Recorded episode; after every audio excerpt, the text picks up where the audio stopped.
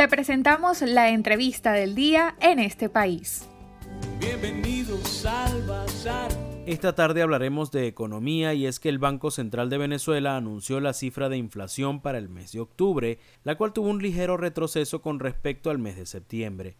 Ambas fueron inferiores al 10%, un número bastante alto, pero a la vez corto si lo comparamos con los estratosféricos números de la hiperinflación. Para hablar de este tema traemos a un experto. Se trata de Óscar Torrealba, él es economista, miembro del Centro de Divulgación del Conocimiento Económico para la Libertad, se dice.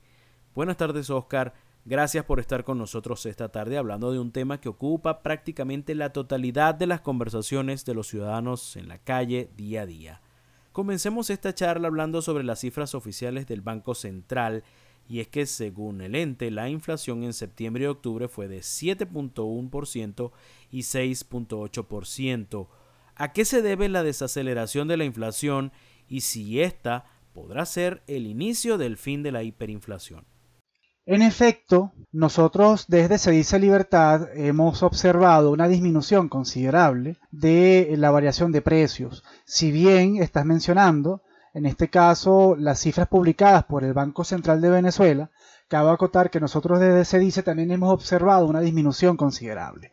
Fíjate que eh, al 30 de diciembre del año 2020, eh, la variación interanual del índice de precios de CEDICE fue de 2.411% y al 30 de octubre la variación interanual es de 1.144% y hemos observado una disminución continua a lo largo de las quincenas porque recordemos que en el inflaciómetro de CEDICE las variaciones son quincenales. ¿Por qué se debe esto? ¿A qué, a qué podemos, cómo podemos explicar esta disminución? Y es que recordemos que la inflación realmente es la consecuencia de un desorden fiscal. La inflación ocurre cuando el gobierno, dado a que quiere gastar más de lo que él ingresa, decide financiar ese déficit fiscal mediante monetización de ese déficit o mediante emisión de dinero por parte o mediante el Banco Central de Venezuela.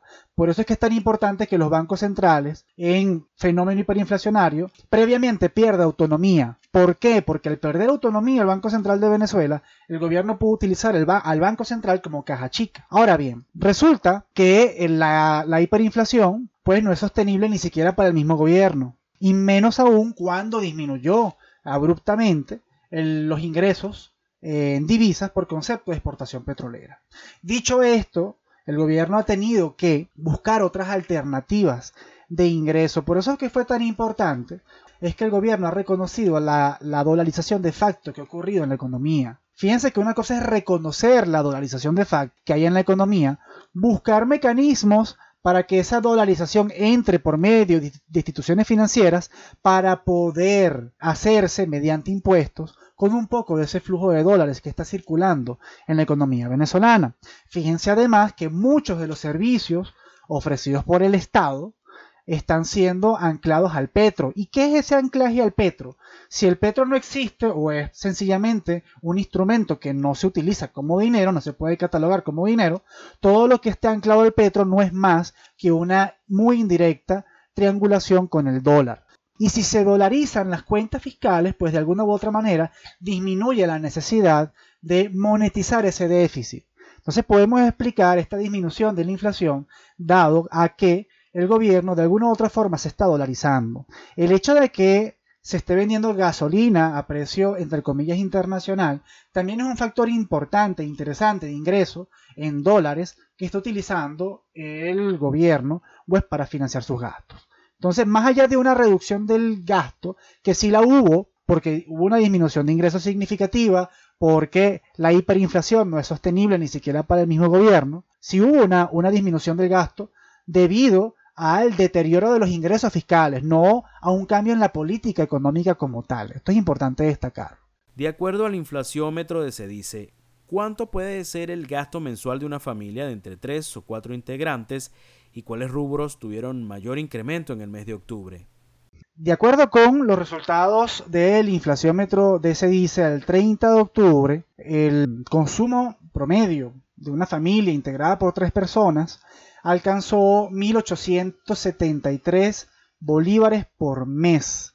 Esto equivale, si lo calculamos un tipo de cambio de 4.5 bolívares por dólar, esto equivale a un aproximado de 416 dólares por mes para cubrir un consumo promedio de 61 bienes y servicios. De nuevo, para una familia de tres personas. Es que es importante destacar que de acuerdo con los cálculos de la inflación metro se dice, en octubre la variación mensual fue de 1.9% de variación, el índice de precios, siendo el más significativo alimentos con 3.77% de variación. Esto es importante destacar porque esta es la variación menos volátil que ha tenido el inflaciómetro de dice desde que este proyecto se lleva a cabo. Y este proyecto se lleva a cabo desde hace cuatro años, es decir, desde el 15 de octubre del año 2017 se lleva a cabo este proyecto. Y esta ha sido la variación menos volátil que hemos nosotros registrado. Porque existen variaciones, y esto es importante también mencionarlo, porque existen diferencias entre distintas fuentes, entre, por ejemplo, el índice que lleva dice entre el Banco Central de Venezuela y entre otros índices que llevan otras instituciones. Esto ocurre porque varía no solamente la magnitud de la canasta que llevamos, que llevamos en este caso nosotros llevamos el seguimiento del consumo promedio de 61 bienes y servicios, con una ponderación más significativa hacia alimentos. Suponemos nosotros se dice que del 100% del consumo, 70% se va a alimentos. Por lo tanto, este rubro tiene mayor peso en el cálculo del índice general. Eso es significativo. Lo segundo es que nosotros nos concentramos en el área metropolitana de Caracas, específicamente en las parroquias La Candelaria, San Agustín y Quinta Crespo, o sea, parroquia Santa Teresa. Estamos conversando esta tarde con el economista Óscar José Torrealba, miembro del Centro de Divulgación del Conocimiento Económico para la Libertad, se dice. Esta semana el Banco Central inyectó 50 millones de dólares a las mesas cambiarias de la banca. ¿Qué beneficios o qué consecuencias trae este tipo de medidas? El Banco Central de Venezuela ya lleva tiempo aplicando un programa de intervención cambiaria. Esto es lo que llamamos tipo de cambio de flotación sucia.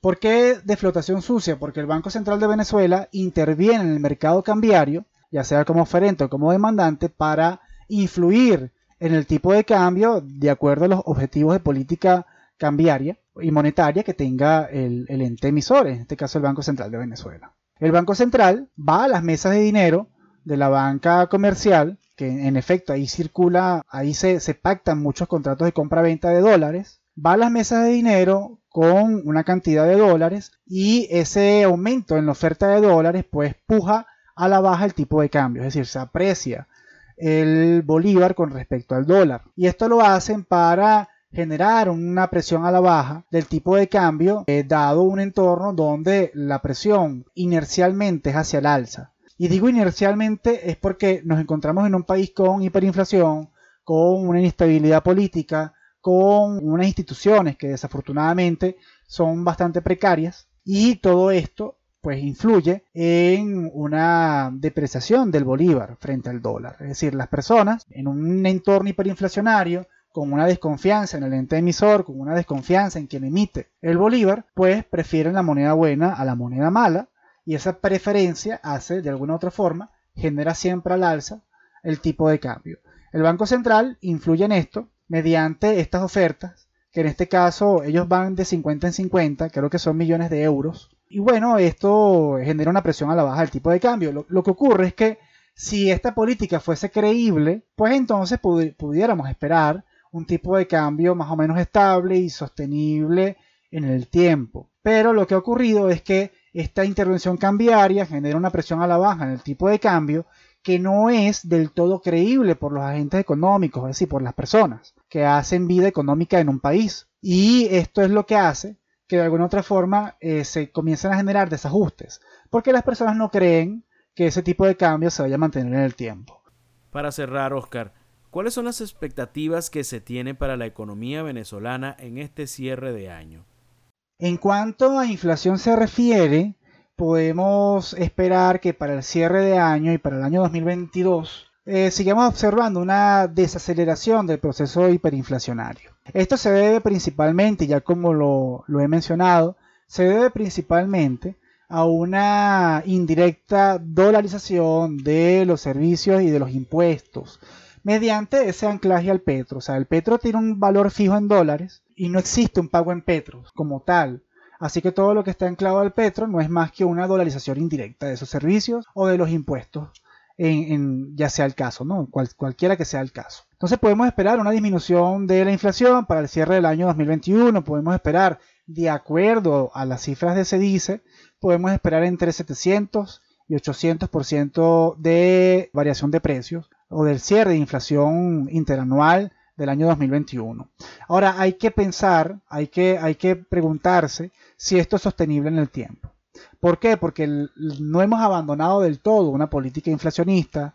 El Banco Central de Venezuela no es una institución independiente. Eh, tenemos problemas institucionales severos.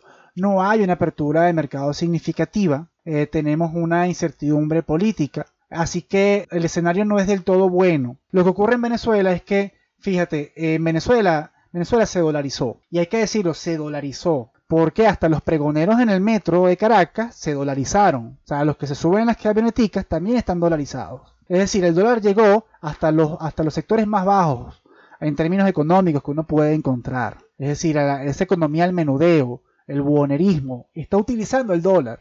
Entonces, una economía dolarizada puede permitirse escapar de la hiperinflación, puede permitirse crear planes, proyectos, puede permitirse remodelarse, puede permitirse crear planes, puede permitirse pagar en dólares para evitar la alta rotación de personal.